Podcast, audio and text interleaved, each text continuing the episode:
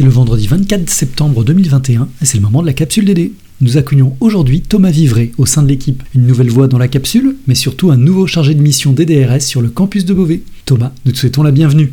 Vous êtes bien installé? Alors c'est parti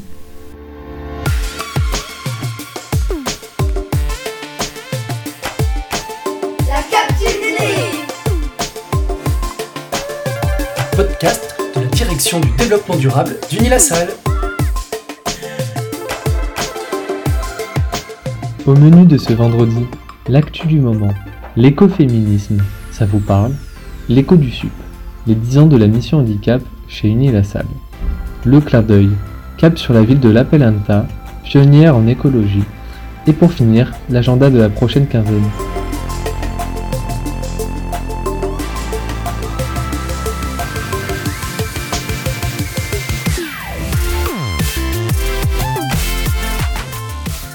L'écoféminisme, ça vous parle? Ce terme a explosé ces derniers temps dans les médias, du monde au parisien, en passant par La Croix, Le Figaro ou même le magazine Elle, tout le monde en parle. Peut-être l'effet de la primaire écologiste, où Sandrine Rousseau a imposé cette expression dans les débats, peut-être aussi un air du temps où l'on mêle allègrement besoin de sens, de nature, dans un moment post-MeToo. Mais de quoi parle-t-on exactement? Jeanne Burkhardt-Coutal, professeure de philosophie et spécialiste de cette question, présente l'écoféminisme comme un courant dont la thèse fondamentale est de soutenir qu'il y a des liens indissociables entre domination des femmes et domination de la nature, ou entre capitalisme écocide et patriarcat, que ce sont les deux facettes de la même médaille, du même modèle de civilisation qui s'est imposé historiquement. Si ce mot semble se populariser, dans certains discours, il existe pourtant depuis 1974. En effet, il est forgé sous la plume de Françoise Daubonne, dans son ouvrage Le féminisme ou la mort, dont le titre est une référence directe à L'utopie ou la mort, ouvrage de René Dumont, premier candidat écologiste à l'élection présidentielle. En tant que romancière et essayiste prolifique, elle est à l'origine du mouvement de libération des femmes, le MLF. Elle est l'une des premières à faire un lien entre exploitation de la planète et, oppression des femmes.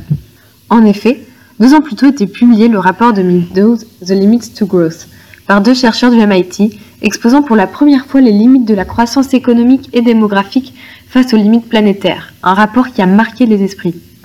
L'expression de Françoise de Beaune a fait un flop en France, mais son mot a inspiré des mouvements qui ont essaimé au même moment dans d'autres endroits de la planète, aux États-Unis, en Grande-Bretagne, au Japon, au Kenya.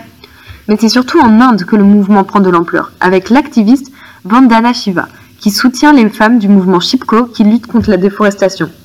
Le mouvement est surtout connu pour sa tactique consistant à se coller aux arbres en les entourant de ses bras pour empêcher qu'on ne les coupe ou les scie. C'est d'ailleurs grâce à l'ouvrage que Vandana Shiva écrira avec la sociologue allemande Maria Mies que le terme revient en France dans les années 90. L'un des concepts forts de l'écoféminisme est celui du reclaim, qu'on peut définir comme un mouvement de réinvention et de réappropriation. Il caractérise à la fois une réinvention de l'histoire, de la nature et à la fois une réhabilitation de ce qui est habituellement caractérisé de féminin et qui a longtemps été associé uniquement aux femmes. Or, les femmes sont généralement plus vulnérables face au changement climatique par leur lien à la production vivrière et leur dépendance au climat. Au final, l'écoféminisme a pour objectif de nous faire réfléchir à l'origine des grands dualismes qui font primer par exemple la culture sur la nature, les hommes sur les animaux, la raison sur les émotions, ou encore les hommes sur les femmes. Il permet de comprendre comment ces dualités peuvent expliquer des décennies de violence et d'oppression, d'autant qu'ils se renforcent mutuellement. En réinterrogeant ces rapports de force, en dénonçant des représentations inscrites dans nos cultures, l'écoféminisme remet en cause un système qui, du point de vue de ses partisans, s'auto-entretient et empêche une réelle justice sociale et environnementale. Certains relient le concept de charge mentale liée aux tâches trop généralement dévolues qu'aux femmes, tâches ménagères, repas, soins aux enfants, une charge morale face à l'avenir de la planète et aux risques encourus par les générations futures. Peut-être que l'un des grands messages de l'écoféminisme est qu'il faudrait plus inclure de femmes dans les institutions politiques et économiques, pour qu'elles ne soient pas à nouveau reléguées au sol, souvent du foyer de la famille. Pour aller plus loin, nous vous avons préparé une sélection d'articles sur le site de la capsule DD évidemment.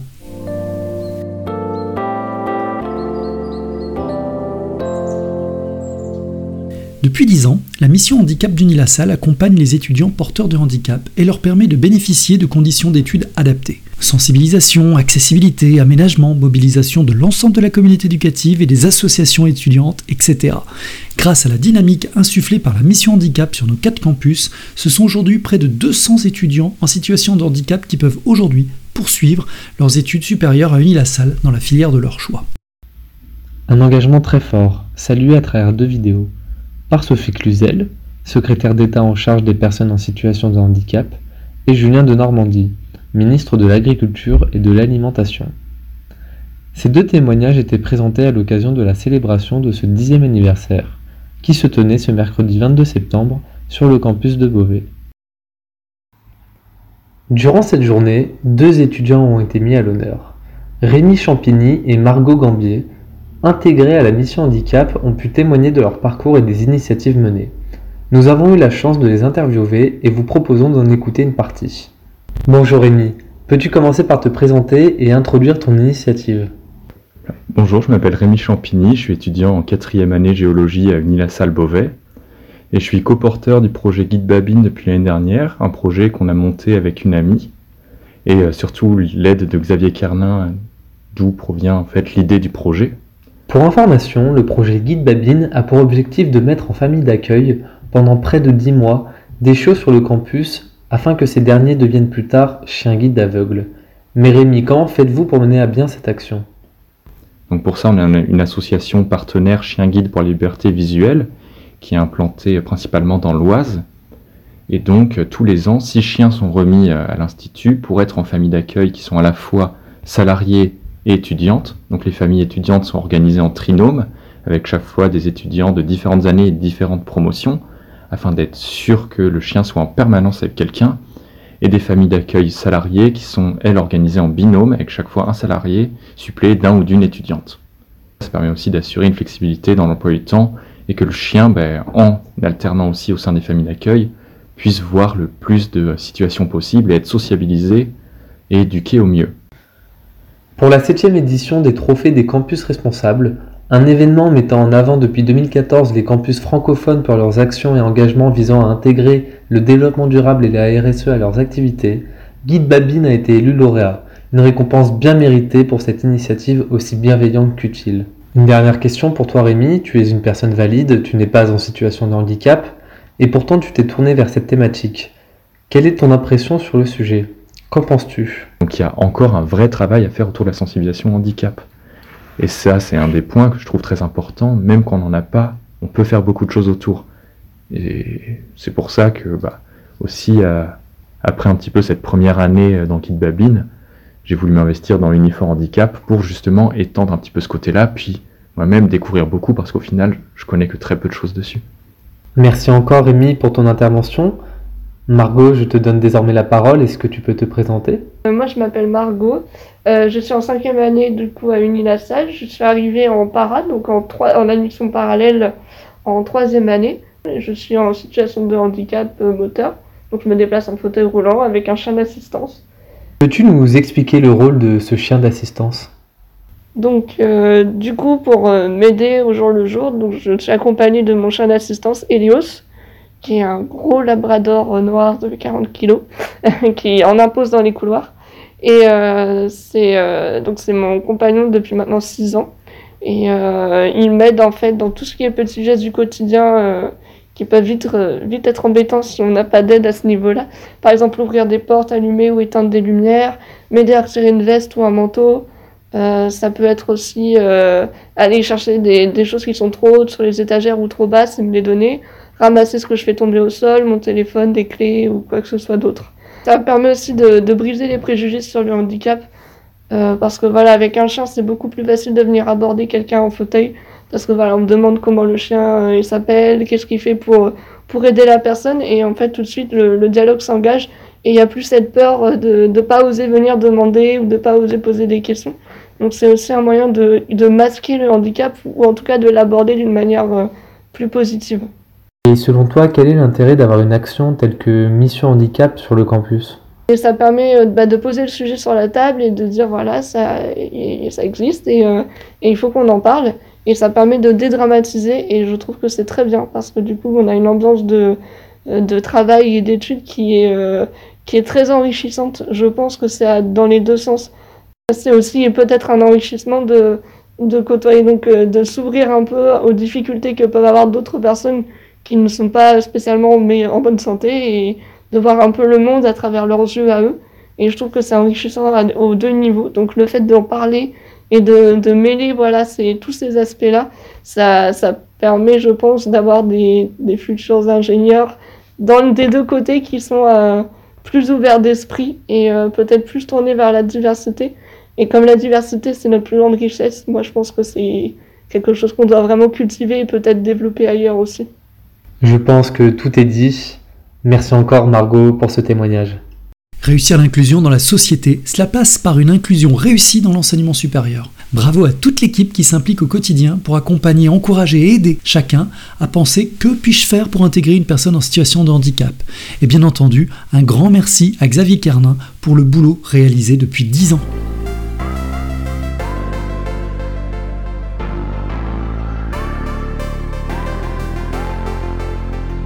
Aujourd'hui, coup de projecteur sur Lapenranta, une petite ville de 73 000 habitants nichée au sud de la Finlande.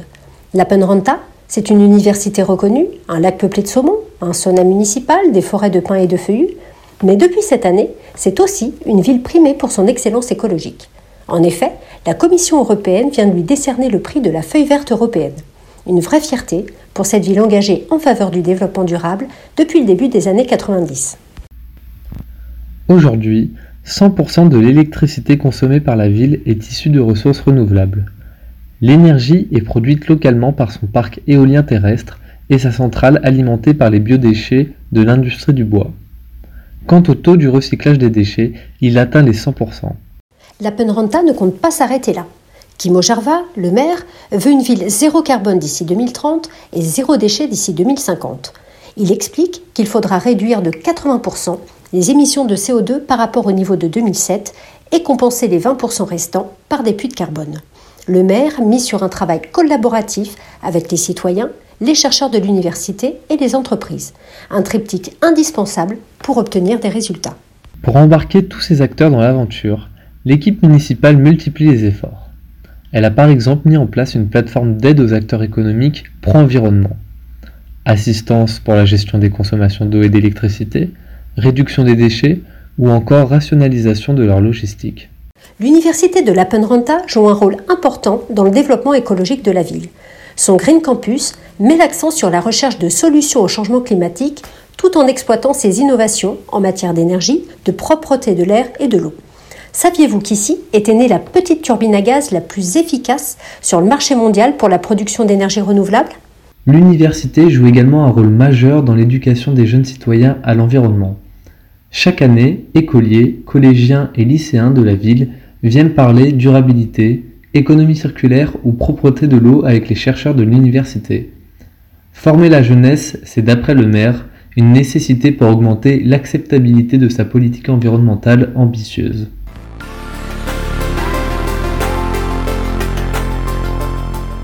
Et l'agenda de la prochaine quinzaine. Du 27 septembre au 14 octobre, l'Institut Open Diplomatie propose les rencontres du développement durable, retransmises en live. Personnalités issues de la société civile, du monde politique et scientifique débattront autour de différentes thématiques comme bâtir des villes durables, fonder des sociétés inclusives, construire une Europe durable. Le 4 octobre prochain, l'association Bon pour le climat organise un colloque intitulé Mesurer l'impact de notre alimentation. Son objectif? Comprendre les enjeux de la mesure et de l'affichage des impacts de l'alimentation et découvrir les outils de mesure existants. Un colloque à suivre en présentiel à Paris ou en distanciel. Rendez-vous les 4 et 5 octobre au deuxième forum de la résilience, organisé par la métropole de Rouen-Normandie en partenariat avec le quotidien Le Monde. Un événement qui mixera ateliers sous format collaboratif et confrontation scientifique autour de la transition écologique. Le 7 octobre, le Shift Project présentera son rapport final, Habiter dans une société bas carbone, publié dans le cadre du plan de transformation de l'économie française. Seront exposés les principaux enjeux énergétiques et climatiques auxquels est confronté le secteur du logement aujourd'hui, ainsi que les leviers de décarbonation à actionner dès 2022. Le 9 et 10 octobre est organisée la Convention citoyenne locale pour la transition écologique à Nogent-sur-Oise. L'intérêt est d'initier, fédérer et animer un réseau d'acteurs locaux engagés autour de la thématique environnementale. Conférences interactives, fresques ludiques, temps d'échange, jeux et animations, autant d'événements pour vous faire découvrir des initiatives à impact positif au sein du territoire. Venez nombreux Tous les liens sont à retrouver sur notre site capsuledd.unilassal.fr.